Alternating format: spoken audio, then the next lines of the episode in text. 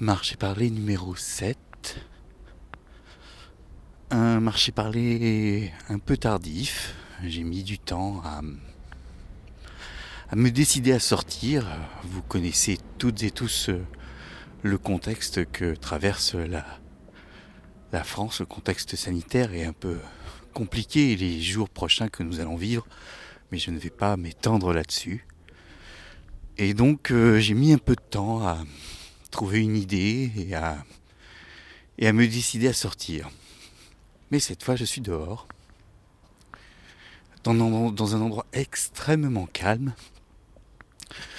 Et euh, la petite idée que j'avais envie de partager avec vous était une idée euh, qui date un peu. Euh, alors je vous explique pourquoi je vous dis ça. En fait, je ne sais pas si vous avez remarqué, mais en tous les cas, moi j'ai remarqué il n'y a, pas très longtemps qu'en matière de, créativité, il me fallait du carburant. Et j'ai découvert qu'en fait, euh, chaque personne avait euh, un carburant différent. Alors moi j'aime bien me confronter au réel. Aller euh, dehors comme je le fais là, observer le monde, euh, regarder ce qui se passe autour de moi, éventuellement interviewer des gens comme j'ai pu le faire euh, dans d'autres podcasts. Et je me suis rendu compte que c'est un exercice que je n'avais pas fait depuis longtemps et que le carburant c'était un peu tari et que j'avais de moins en moins d'idées. Euh, j'avais de moins en moins d'idées, tout simplement. Euh, je m'en suis rendu compte lorsque euh, hier euh, j'ai eu à écrire une chronique pour les voix du web. en général, je vais assez vite. je prends des épisodes que j'ai entendus dans la semaine et puis j'essaie d'en faire une synthèse assez rapide et, et, les idées viennent assez naturellement.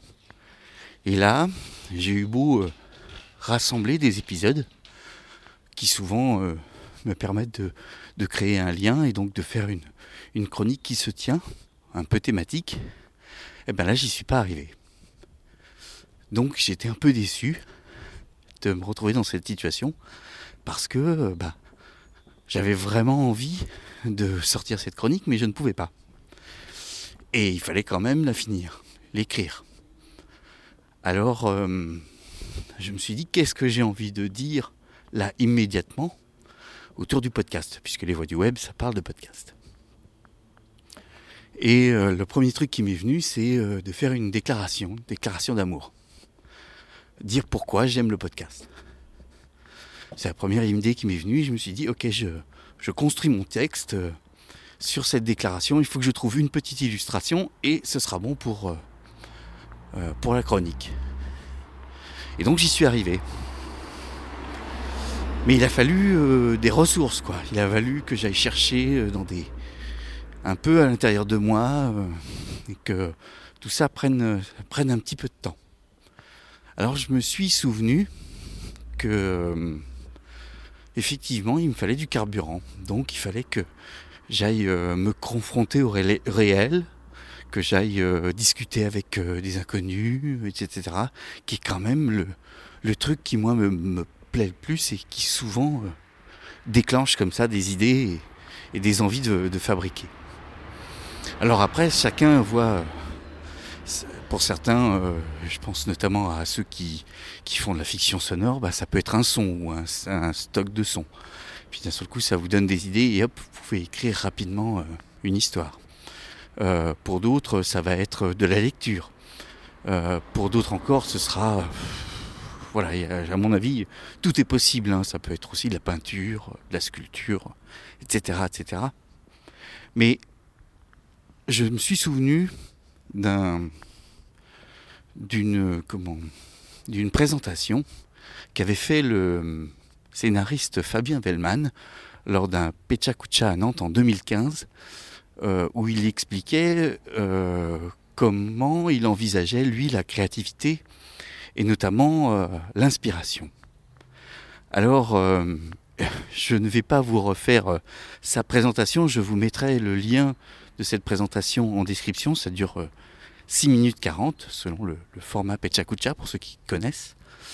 Et c'est très éclairant. En tous les cas, moi, en le réécoutant, ça m'a redonné envie d'abord d'être curieux, euh, d'essayer d'aller dans des directions auxquelles euh, je n'ai pas dans lesquelles je n'ai pas l'habitude d'aller, euh, de sortir aussi, de me reconfronter d'ailleurs un peu au réel, parce que se frotter au réel, bah, c'est bien pour être surpris, pour voilà avoir bah, du carburant tout simplement pour relancer un peu la machine d'avoir envie euh, d'écrire à nouveau, euh, parce que euh, je me rends compte que c'est quelque chose auquel il faut être très attentif, notamment dans les temps que nous vivons, les temps où on peut être saisi par plus d'angoisse qui nous viennent de l'extérieur, qui n'est pas de notre fait la plupart du temps, et qui vient accaparer notre cerveau.